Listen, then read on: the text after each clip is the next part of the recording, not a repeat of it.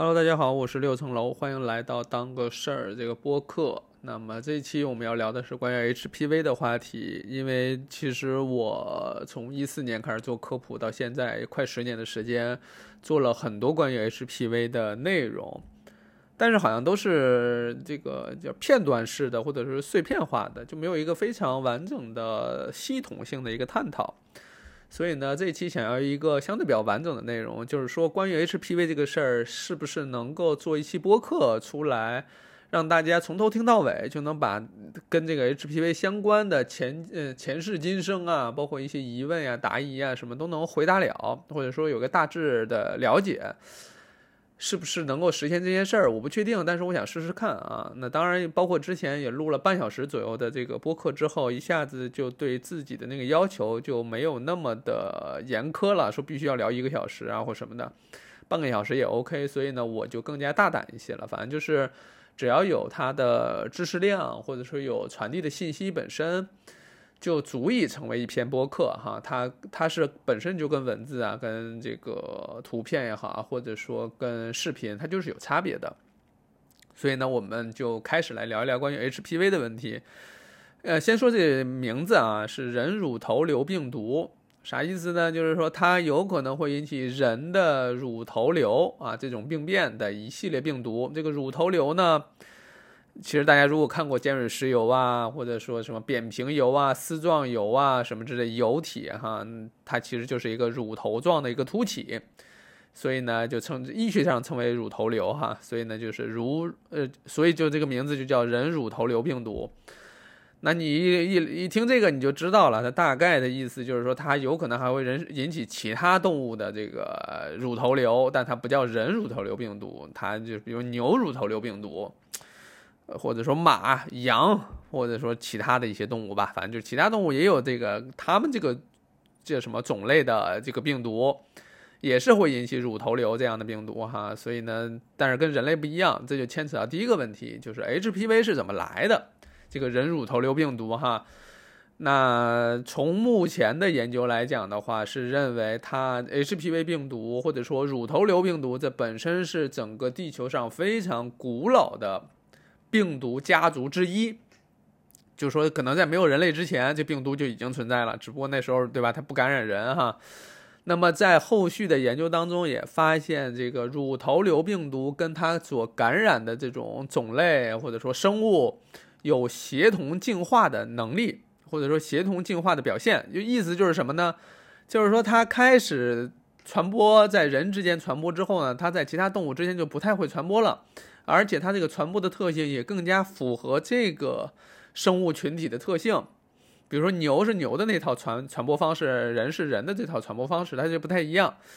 呃，就会有出现这样的情况哈，所以呢，就是它是协同人类一起成长的，不叫成长吧，就是一起进化过来的。所以呢，你很难讲是先有了病毒，还是先有的人，还是这个先有的人后有的病毒。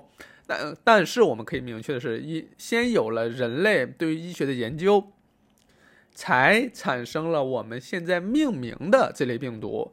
因为如果说人类对医学没有研究，甚至可能对于病毒啊、细菌都没有认知的情况下，你怎么命名呢？对吧？你以前可能就是什么有其他的，因为大家没有显微镜，就看不见这种微生物的时候，你其实根本不知道你你你你为什么突然这就开始化脓了？为什么这个地方就开始长东西了？你是不知道的嘛？你就靠只能靠猜，猜的话你就只能用你已知的一些知识结构来解释这个未知的或者说看不见的这个世界，就相当于。可能在比如两百年前哈，或者一百年前，人们对于手术的理解，就为什么这个人做完手术做的挺好，为什么术后几天就发高烧，然后就死掉了？他那个时候对细菌可能还没没有太明白的理解的时候，他就不知道这个是术后感染，对吧？术后感染的问题，包括生孩子之后为什么会产褥热，会生完孩子之后发热，然后产妇很快死去。你解释不了啊，你不懂这个东西嘛，对吧？那直到说我们开始，比如说列文虎克显微镜，然后看微生物的观察，这个空气当中居然还有这么多细菌啊、微生物，我们的皮肤表面、体液或什么之类，在慢慢才发现有些病毒啊，或者说有一些疾病啊什么跟这些相关，这实际上是花了很长时间的。人类是怎么说？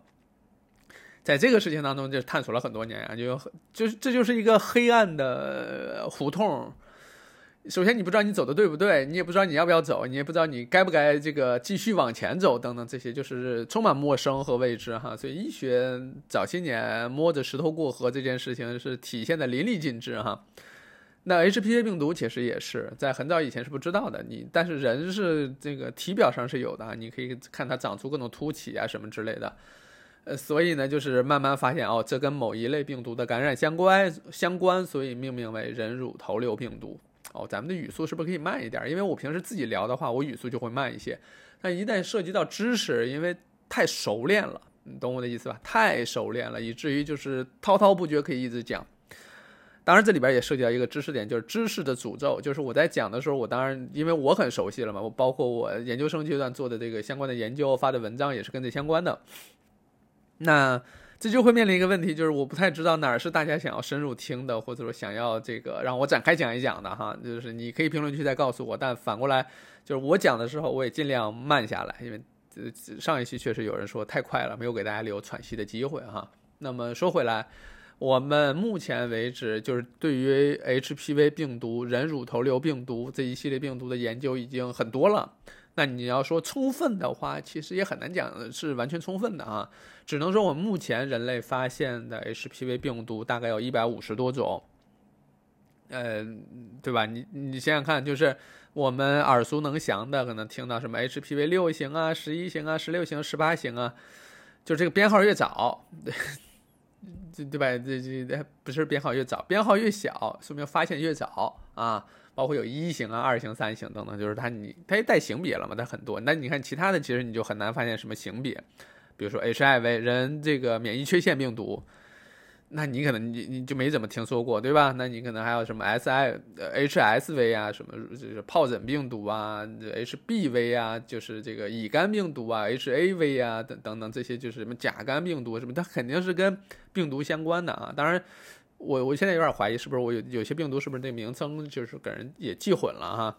但 HPV 确实是在我们这个领域谈的比较多的哈。那这一百五十多种病毒呢，也不是说都跟妇产科相关，或都跟性病相关，其实不是的。它在大的范畴下会分为两大类，一类叫做皮肤性 HPV，一类是黏膜性 HPV。那在这个皮肤类这个 HPV 当中，其实。分为两类，它是依据什么来分类呢？我们医学上分类主要是以依据它引起这个恶性肿瘤或恶性疾病的危险程度进行的划分，比如低危型跟高危型。那低危型就是引起这个癌症或者说这个肿瘤的概率低，那高危型就是引起这个恶性肿瘤的这种概率高，所以叫做高危型哈。这个怎么说呢？医学界经常会有这样的这种划分了，但是它跟老百姓关注的可能不是很一样。但你相对大家比较熟悉的就是，比如说我们日常生活当中听到的一类致癌物、二类致癌物、三类致癌物这种。一类致癌物就是对吧？它高度跟癌症相关，或者对吧？那这种就是我们所谓的高危嘛。其实比如抽烟、喝酒，呃，黄曲霉素，哎，是叫黄曲霉素嘛？就是反正就是霉菌吧感染的那种，比如发霉的米啊什么之类的。当然还有什么其他的一系列的这种。呃，一类致癌物质啊，就是甚至可能大家相对比较熟悉的，可能是雌激素当中的，也也是这种一类致癌物。这主要指就是你大量服用的雌激素，尤其是有些人会想要推迟绝经年龄，想要让自己就永葆青春，可能会吃那种不明的成分的或者不明剂量的大剂量的雌激素，这样自己保持一个青春的状态，甚至六十多岁还在来月经。在这种情况，其实就增加了，比如卵巢癌啊、乳腺癌啊、子宫内膜癌啊这种这种癌症的发生概率了哈。那么说回来哈，就是高危低危是临床上一种划分方式。那么低危亚型、皮肤性的低危亚型，可能大家相对比较熟悉的就是类似寻常疣，就是可能你们也接触过像什么，不知道你们那那个地方叫什么，可能就叫猴子。嗯，反正就是一个手上啊或哪儿会容易凸起的一个东西，然后它也容容易裂开，因为组织结构很疏松，很容易裂开出血这样的情况。小孩的手上会有，大人有时候也会有哈。那这种包括什么扁平疣啊，包括丝状疣啊，就脖子啊、眼睛上有时候会长出这些。包括这个脚底板上长的这个疣等等，这些其实都是皮肤型 HPV，尤其是皮肤型低危亚型的 HPV 所引起来的。它跟性是没关系的，它主要跟什么？比如跟接触了含有这些病毒的这些衣物啊、毛巾啊或什么之类的，然后刚好你当时的皮肤上有破口或有伤口，然后才会引引起感染啊，或者说传播这件事情。你你说这个，比如说我们经常会说啊，网网友啊说这个出去去住住宾馆或出差，然后用了宾馆的这个毛巾，所以导致了尖锐湿疣或导致了什么 HPV 黏膜性的 P HPV 感染什么，那个就概率不高。但是如果说长出，比如说脚底板上长，可能就是去什么洗浴中心啊，穿了那种不干净的拖鞋呀。包括这个什么刺喉啊，或者说丝状疣啊等等扁平疣啊，这些有可能是皮肤接触，包括皮肤表面有破损所导致的哈。那皮肤性 HPV 当中还有一类叫做高危亚型，它高危亚型就是什么五型、八型、十四型、十七型什么之类，因为当中发现的时候先编了号，然后呢又划分了这个种类。就是你先编完号，发现一个新病毒，你发现说哦，这是新的，跟以前不一样，形态上或怎么着不一样，先给它打上这个编号，然后再看往哪个框里扔，因为你往哪个框里扔，就意味着你要深入研究它到底是影响皮肤，还是影响黏膜，它是通过什么方式传播，它引起哪些疾病，它是低危还是高危的后续研究，所以再往每个框里去放。那高危亚型的这个 HPV 呢？它有可能就会这个引起像什么外阴癌啊、这个肛门癌啊、前列腺癌啊等等这些，这就是叫什么皮肤型的高危亚型引起的这一系列的癌症。那这个呢，就相对来讲还在深入研究哈，但它确实也不是跟怎么说性接触相关。那下面我们来到了就是大的 HPV 的另外一个分支，叫做黏膜型 HPV。同理，它也分为低危亚型跟高危亚型。那低危亚型呢，就比如说大家熟悉的六型、十一型啊、十三型啊、三十二型、三十四型等等这些型别。这些型别能引起干嘛呢？引起尖锐湿疣，就相对大家比较熟悉了，就是性传播疾病。呃，因为跟黏膜相关，那你说它就肯定不是说你日常接触个毛巾啊，或者说什么穿个拖鞋呀、那泡个澡啊什么之类就就就就能感染的。它首先得是黏膜。那为什么它要传染跟黏膜接触才能传播呢？是因为这个病毒它在暴露在空气当中干燥的环境下是无法存活的，它主要得在体液当中存活。体液当中哈，大家可能相对比较熟悉的，呃，我上次录录了一期播客，因为这个名词太多，这涉及敏感的这个名词太多，导致就是审核了快超过二十四小时才发出来，所以呢。体验哈，大家就就是知道，因为跟性接触相关嘛，大家就知道了哈。那它主要是尖锐湿疣，那它长的位置呢，就是五花八门，哪儿都有。但是它最早可能是发生在黏膜方面上，从黏膜这儿开始长起来。但它后续可能有可能长到，比如说有的人尖锐湿疣先是在黏膜上长，阴道当中长，宫颈上长哈，然后慢慢的可能长到这个外阴上，或者说阴府上等等，这些面积就扩大了哈。但这个过程当中本身也涉及到一些皮肤的损伤啊，或者什么的。那另外一类就是高危亚型，高危亚型的 HPV 这边就是黏膜型的了。每次说都要去强调这些，因为大家很容易弄混。那黏膜型 HPV 高危亚型，它主要是引起什么？这宫颈癌、外阴癌、直肠癌、口腔癌等等这些，包括男性也有什么阴茎癌等等这样的，也有可能是也是跟那个相关的哈。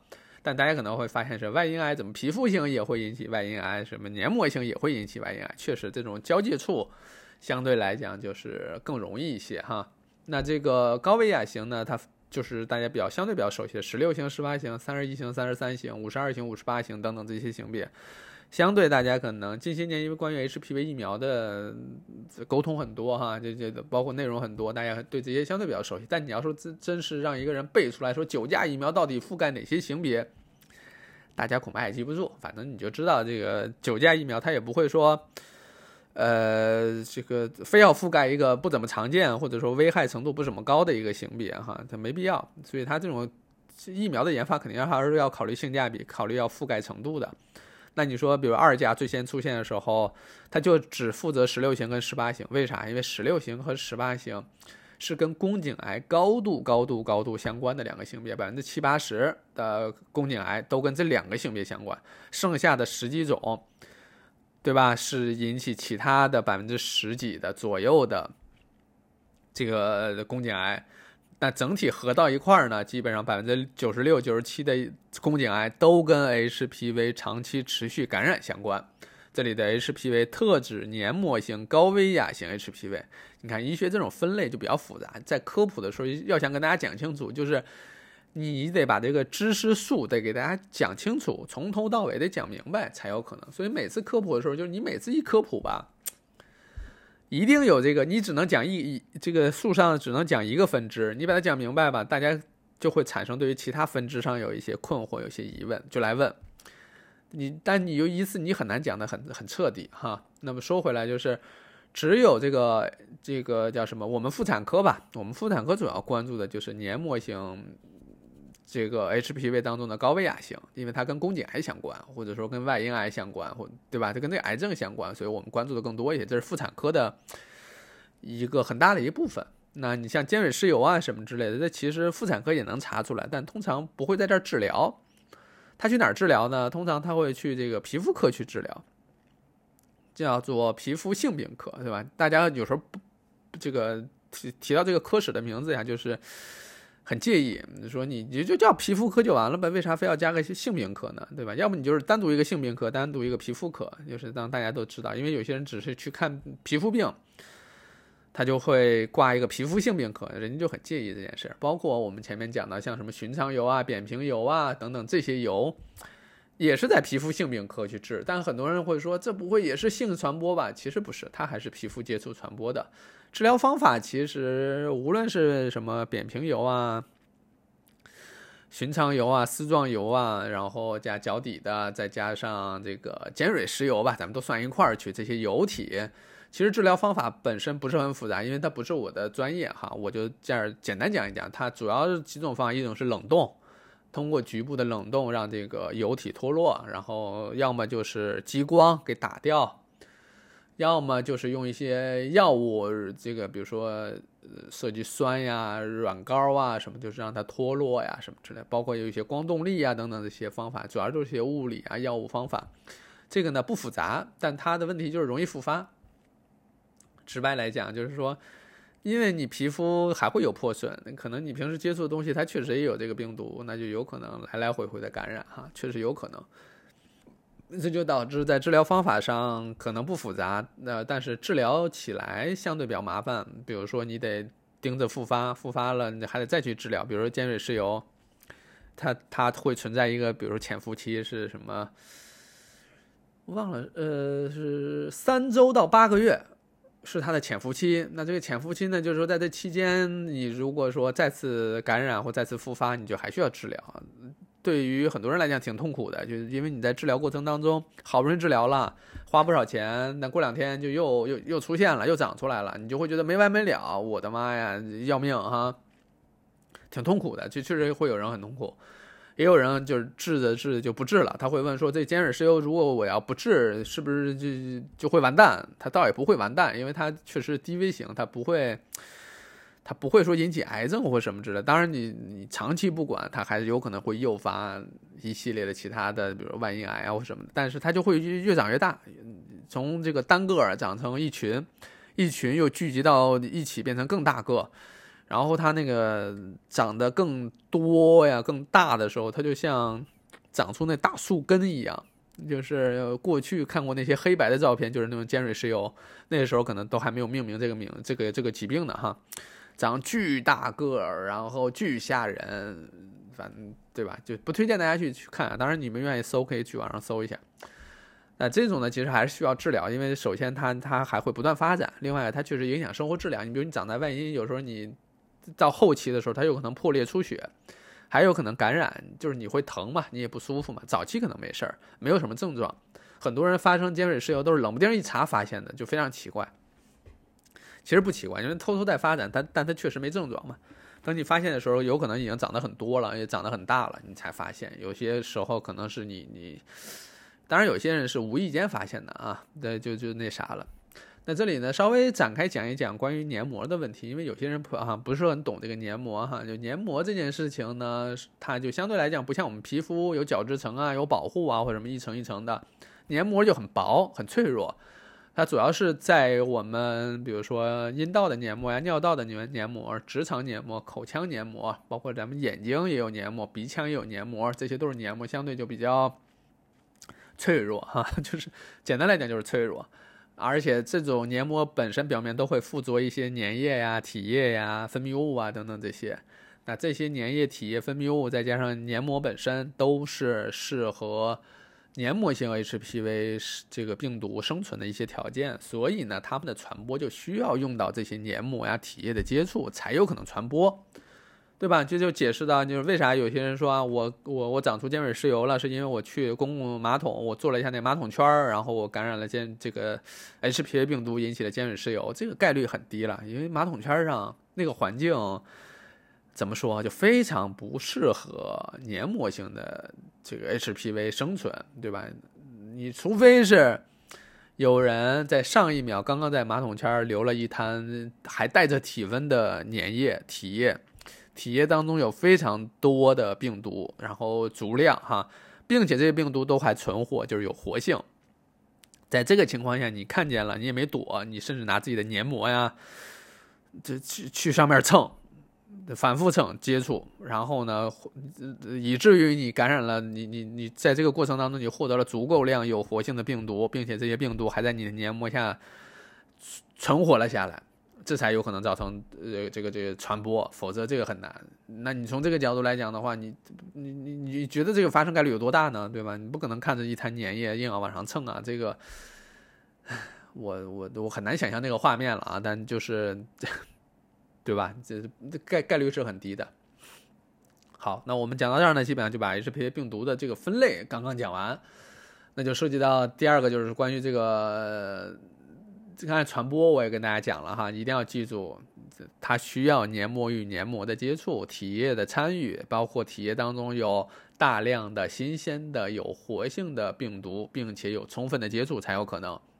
所以，那你想想看，为啥有些疾病叫性传播疾病呢？因为在性传呃不叫性传播了，因为在性生活过程当中，它有可能，它也不是有可能嘛，它大概率是有。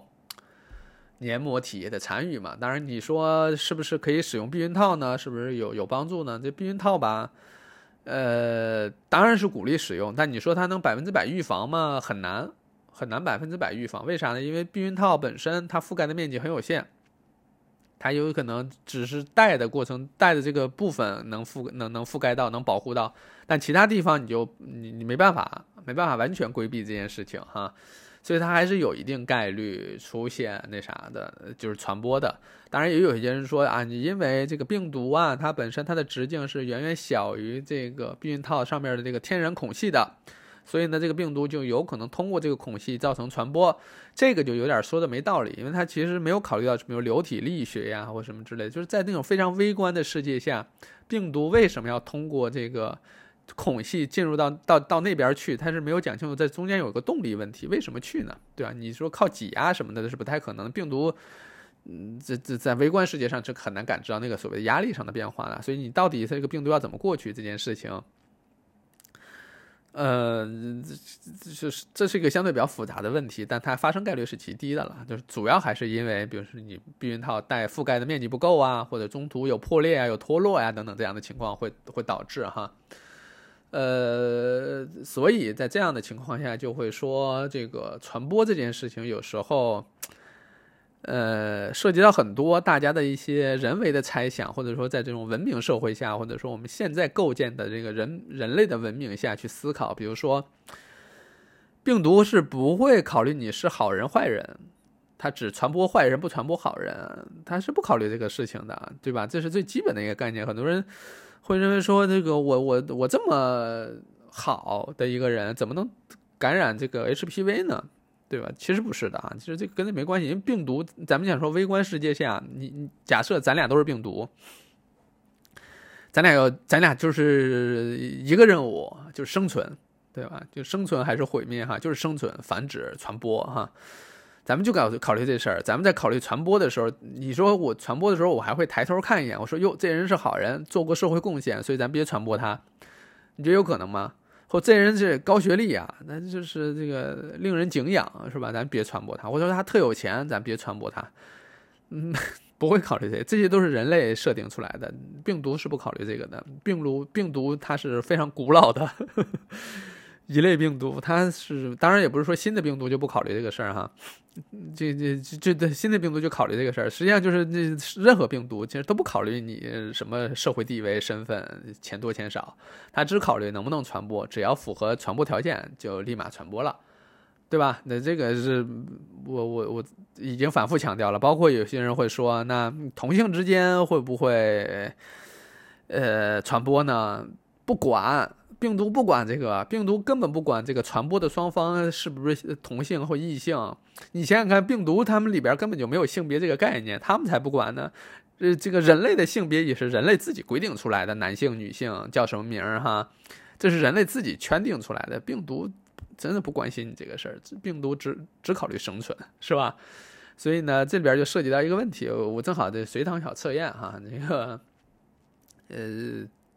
考考大家哈，先出一道题哈，就是这个小 A 和小 B 啊是一对情侣，那呃这个这对情侣呢之前也有有过其他性伴侣，然后后来走到一块儿去了，但是呢以前都没查过 HPV，那现在呢呃在一段在一块一段时间之后呢查了一个 HPV 啊，呃这个小 A 是十六，小 B 是十八，这两个这个各感染一个一个性别，那能不能证明他两个当中有人出轨呢？能证明吗？不能证明是吧？因为他两个都有过性伴侣，所以他们不确定是不是他们在开始这段亲密关系的之前就已经感染了其他性别，就已经带了这个病毒进入到这段关系里。好，那过了一段时间呢，这个小 A 还是十六型，但小 B 成了这个十八型跟五十二型。那么请问能不能证明小 B 有出轨呢？不行。啊，也一样不能证明，为啥呢？因为病毒有可能被清除，也也就是说，有可能是小 A 先感染了五十二型，带到了这段关系里，他传给了小 B，但是在这个传播的过程当中呢，小 A 转阴了，就小 A 这个体内的病毒被清除掉了，所以小 B 有五十二，但小 A 没有，所以你也不能证明谁谁出轨，对吧？就因为很多人，为啥我要举这个例子？就是因为很多人。非常希望医生当侦探，通过 HPV 这个事儿来判断对方有没有出轨啊什么？因为前面我们讲了嘛，它是跟性接触相关的。那如果说这段关系里突然引进了一个新的病毒型号，那你肯定得解释解释这从哪儿来的，对吧？呃，当然我们也不是想要当侦探，我们只关注它是否健康引起疾病哈。这里边牵扯到另外一个知识点，就是这个 HPV 病毒感染之后啊，它是可以转阴的。一般是一到两年，百分之七八十吧，一到两年就转转阴了。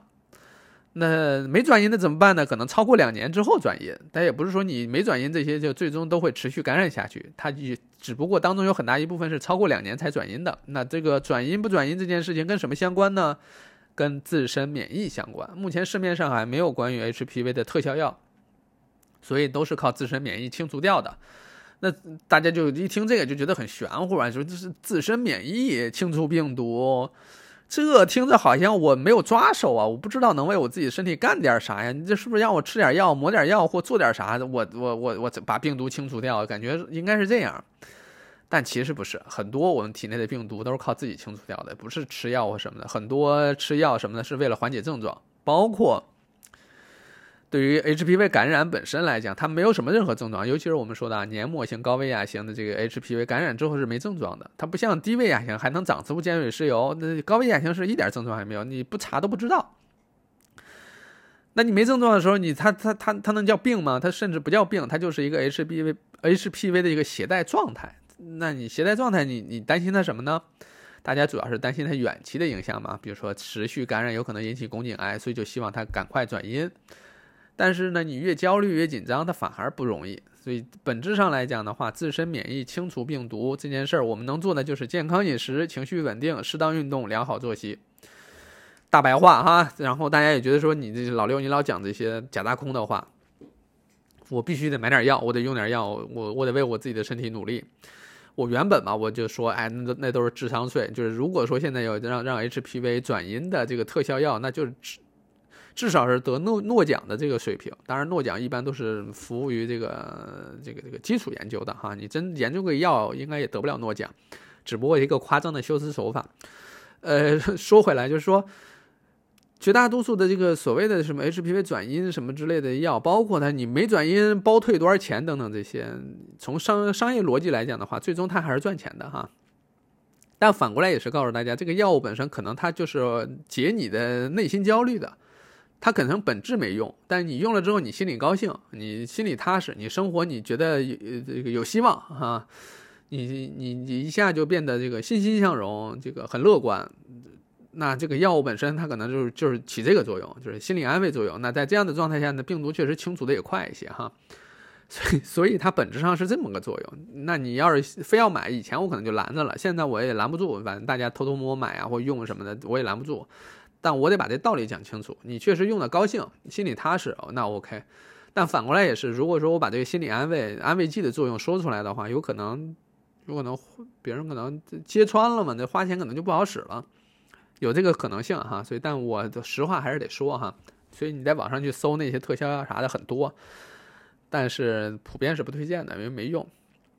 那我我们再说回来，为啥有些人会说，那我很在意这个 HPV 长期持续感染呢？因为确实这个黏膜性高危癌性的 HPV 长期持续感染是这个发生宫颈癌的高危因素，这个长期持续啊很模棱两可。它可能是五年到二十年这样的一个跨度，就有的人可能你感染个三五年就就就就发生宫颈宫颈病变或宫颈癌了，但有的人可能感染个十几二十年也没事儿。这个事儿吧，就是这是医学上的一个特征哈，就是个体差异性。你你去那个胸外科转一转，你就能会发现，就说有的人抽了一辈子烟也没得肺癌，有有有的人一辈子一根烟都没抽过得肺癌。这个个体差异性就更明显了，所以那边也是涉及到，就是妇产科这边也也是涉及到很多人的这个 HPV，就是感染很长时间都没事儿，但有的人可能查出来没多长时间就已经是宫颈癌了，对吧？那当然也也涉及到他他很多年都没查过，这也是近些年我们一直在推广说大家要务必要去查一查 HPV 啊或什么之类的。这个原因就在于说，一旦你开始查 HPV 了，开始关注宫颈健康了，从某种程度来讲。你发生宫颈癌的概率就大大下降了，这还不是说打疫苗啊什么之类，你只是查一查，你开始关注这个事儿了。这本身，比如说你开始查 HPV 了哈，你查 HPV 之后你发现有阳性，你就说那我们做个 TCT 看看有是不是存在病变。TCT 呢存在这个假阴性的情况，就是说。呃，这个待会儿我们讲吧，就是说它有假阴性的情况，那我们还能做阴道镜活检，在活检下看看有没有病变，对吧？那有病变我们就提前处理。也就是说，我们开始去检查宫颈的时候，从某种程度来讲，我们就不可能做这个看着宫颈病变，或者说看着宫颈癌发生在我们眼前而不做任何处理，因为癌症它不是一天发生发展的，它这个它是一点一点发展，它从病变一级、二级、三级。完了之后才是癌症。那在这个过程当中，你在一级、二级、三级看见的时候，你都有有时间、有机会去处理它，对吧？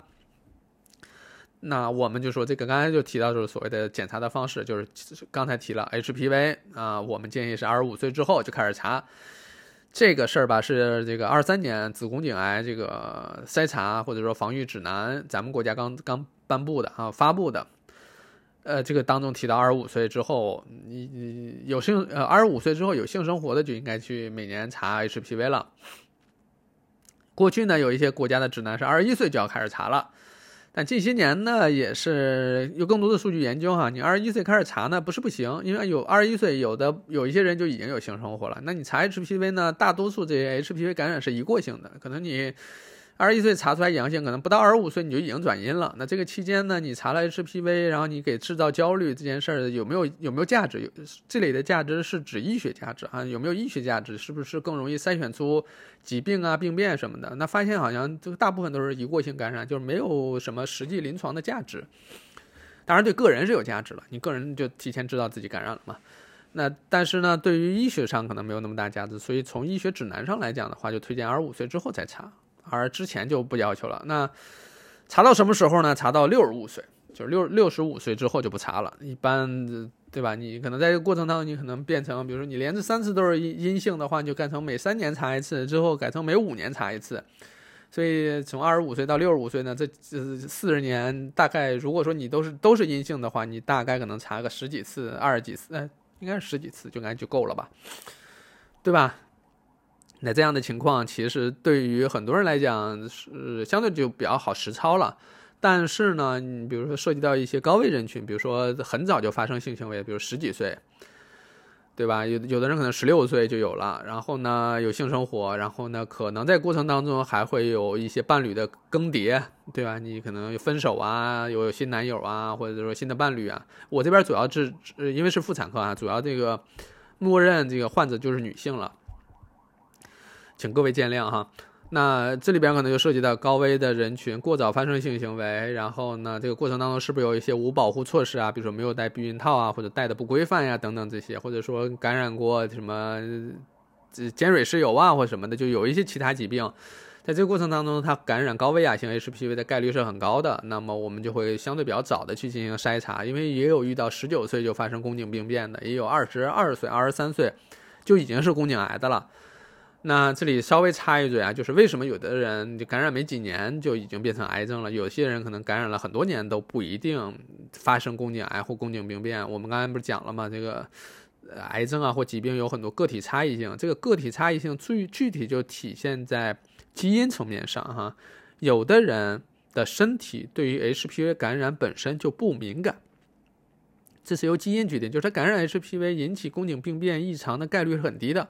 但有些人呢，相对就比较敏感，啥意思呢？就是说，你你同样是感染这个 HPV 病毒，同样感染的年龄，但是你另外一个人呢，就就是更容易转阴，而你呢，就有可能这个更加更容易持续。那持续感染呢，相比较而言，你还更容易引起细胞的变异，因为我们说癌症是由一个变异细胞发展而来的哈，就更容易引起细胞变异。那那个细胞呢，更容易这个延续下去、发展下去，这就。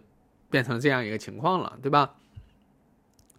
所以我们讲了很多关于这个这个癌症啊或疾病啊这些事情，但是呢，实际上你开始一旦你开始注意去做筛查的时候，基本上它在疾病发展过程当中，我们是有机会进行发现，然后及及时处理的。比如说你发现是宫颈一级病变 （CIN 一级）的话，通常来讲啊，百分之七八十的概率是在一年到两年左右，它会转为正常。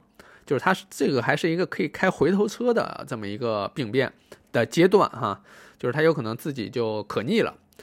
那么如果到了 CN 二级，就二级病变的时候，它就不可逆了，它就要持续发展下去了，就是一路高歌猛进，二级、三级，然后就宫颈癌了。那二级到三级呢，有的可能五年啊、十年啊都有可能，那发展也是很缓慢的。所以这里边有充分的时间进行治疗。那这这这里关于病变的治疗呢，主要就是手术。啊，你比如锥切呀、利普刀啊等等，就把那个病变组织切掉，OK 了嘛，对吧？那你这个切掉这个过程当中，必然会涉及到你宫颈结构切一部分的话，它可能就涉及到比如生育的问题，影响不影响生育啊？会影响不影响你你你接下来的宫颈结构啊？等等这些，这些也是要跟患者进行协调啊、沟通啊，因为他跑，因为他考虑到一个手术时机的问题，以及患者本身是否有生育的意愿或生育的选择、生育的计划等等这些。相对来讲就比较临床的一些决策了，这个是要具体去沟通的哈。那我们说到这些，基本上的治疗，那争取是要在发生宫颈癌之前把手术做了。那就是比如说有的人是 CN 三级了，三级就离这个宫颈癌就差一步了，那就尽快做手术，然后手术范围可能还会稍微大一点儿。手术最大的核心，第一是要把病毒切干，病变切干净；第二呢，就是要保护好宫颈结构。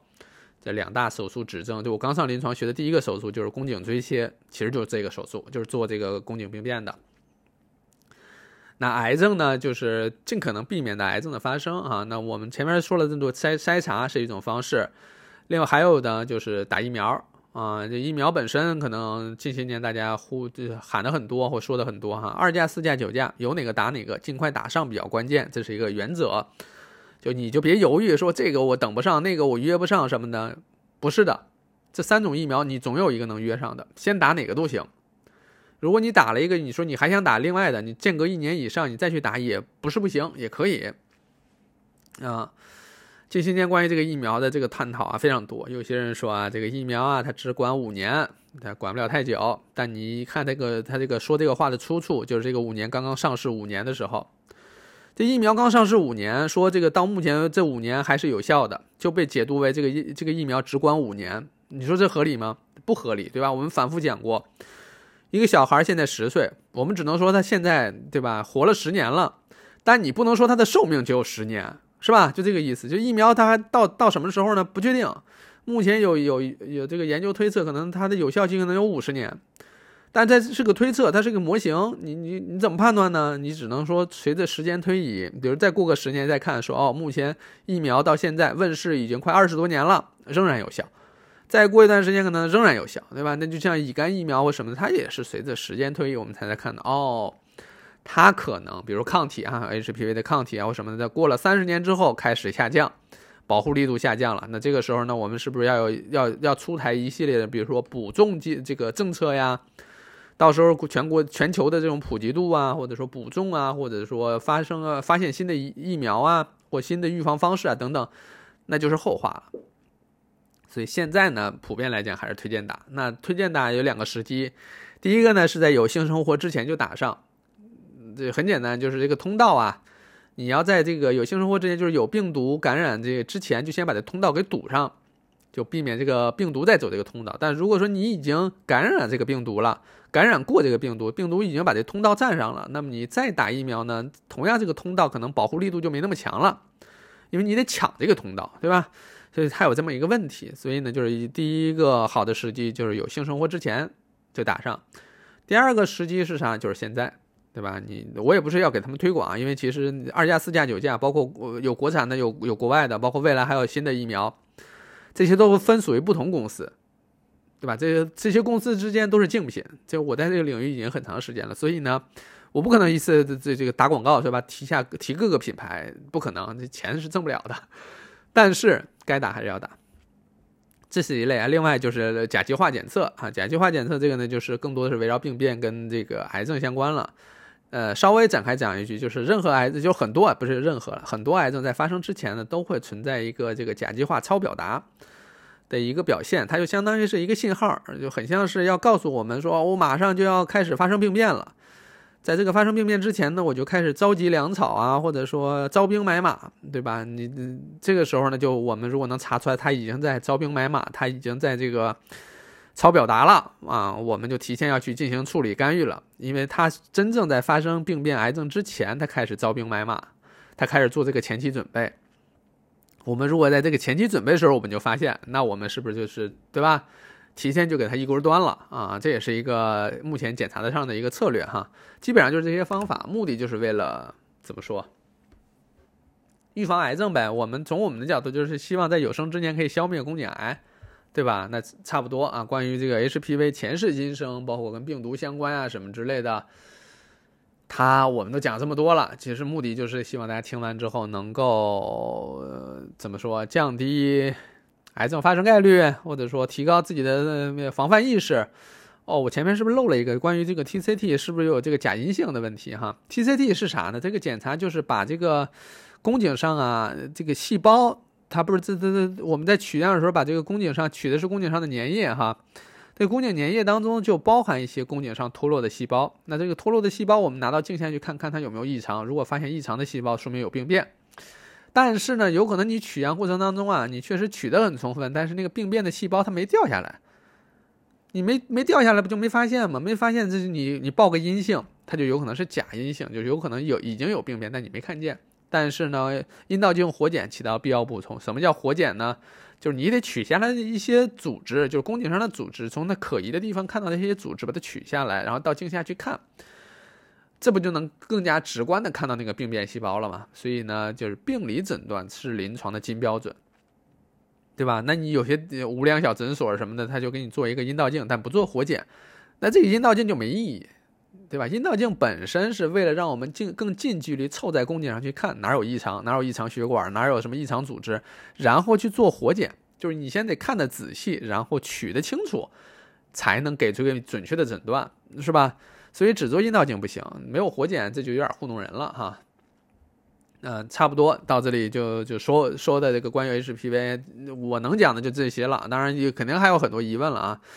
这就是一个科普的难点，因为跟这个 HPV 相关的领域还挺多。我呢抽丝剥茧，相对来讲给大家捋出一条线。但这条线呢，你说是照顾到所有人的需求了吗？也未必。能把所有人的心中的困惑都讲清楚吗？也很难。所以呢，回归到呃，就是我们一开始说的这个关于 HPV，大家目前更多的还是。在意这个我是怎么感染上的呀？谁传播给我的呀？等等这些情况了。那再简单总结一下吧。首先呢，就是如果说你感染了 HPV，这个 HPV 病毒啊，它首先不是凭空产生的，它总得有个来源，它不可能说在家里待着，或者说出了个差、住了个宾馆、泡了个澡什么的，它你你就感染了。这里就是特指啊，这个黏膜型的高危亚型 HPV，当然低危亚型也黏膜型低危亚型也包含在当中。它不会凭空产生，对吧？你这来源是一定要找准的。那这个所谓的间接接触，我们说大部分都是这个性接触哈。间接接触的那个方法，间接接触能够造成传播的方法，我前面也讲了，非常复杂，非常苛刻，这个条件真是挺难的。就我这描述那个画面，我都觉得说，嗯，这个发生概率太低了，对吧？所以临床上通常称之为叫发生概率极低。就是这话我也不能给你挑明了，但是呢概率极低，反正你自己去体会哈。然后呢，就有有些人也会说说那个我我我自己只有这一个伴侣，对方也只有一个我这个我我我这一个伴侣，那怎么这病毒就出现了呢？这个事儿吧，我们只能说哈，就是要么就是有人说谎了，要么就是说啊，我们从正向来讲的话，就是我们只能替自己保保保证，就是说我只有一个伴侣。但对方是不是呢？你不能替他保证。首先，他不二十四小时都在你眼前，对吧？他什么时间去什么地方，做了什么事情，这这这我们也未必知道哈。但是呢，你你你就不能替他保证，就是他他他自己保证那是他自己的事儿了哈。还有一句就是可能大家喜闻乐见哈，就是我我在很多我自己的科普当中也经常会提到说。这是所谓这个海誓山盟啊，或者说对天发誓，并不能阻断传播。也就是说，这病毒咱们一定要一定要冷静去看待，病毒根本不管你人类这套东西，什么语言啦、社会地位呀、收入啊、性别呀、年龄啊这那的，他不不不，他不考虑这些。就是你任何人类定义出来的这这套文化呀，或者说语言语言呀这些东西，病毒是不管的。对吧？病毒不管，包括病毒在传播的时候，它根本不考虑你这是什么间接性传播，还是直接传播，还是性传播，性都是人定义的，人家病毒根本不关心这个事儿，对吧？所以呢，从病毒角度来讲的话，咱们要弄清楚啊，这这个咱们跟病毒一样啊，咱们跟病毒一样都是这个大自然的一份子，咱没有比人高级多少，也没有说有多了不起。还是要尊重这个病毒传播的客观规律啊，这这个这传染源啊，这个传播途径和这个被感染者，对吧？这些一定要弄清楚。这咱们这是应该是上初中还是高中就学的东西了，不要抱有太太不切实际的幻想。病毒就是病毒，好吧？那关于 HPV 我们就讲到这里。我讲的我现在大脑都有点缺氧，我还我我猜这次还是语速还是快了。为那位听众抱歉哈，语速又快了。希望对大家有所收获吧，因为哎，我这个播客反正听的人不多哈，我我也不好意思跟人平台的运营人员说说帮我推一推或什么之类的，反正就是我我这期录完我也发给人家运营人员，我说这期应该还行啊，知识密度啥的反正也还行，反正推动我去发给人家，本来我也不太想打扰人家，发给人家就是说。从我内心来讲，还是希望说尽自己全力啊，去为消灭宫颈癌做出自己的一份努力。因为科普这么长时间，这也是我的专业领域，也希望为之做点贡献，是吧？就是至少我的北极星之一哈，就是希望有生之年看见宫颈癌被消灭。你说这事儿对我有啥意义？我都没宫颈。但就是觉得说，人人总得有个奔头哈，就是很多事情你得有一个这个想要去去实现的目标，或想要参与的目标，可能能不能实现我不知道哈，但至少做出自己的努力应该是可以的，好吧？心理建设已经完了哈，这个内容也讲完了，我就发出去了。对，希望你们自己听完，如果说身边有人有需要的话，也可以一起听。实在不行就连公放，大家一起听，是吧？我也跟这个平台的运营人员说一说，是不是能能能能帮我推一推，让更多人听到？好吧？那这一期我们就讲到这里，希望大家有所收获。我是六层楼，我爱这个世界，我们下期再聊，拜拜。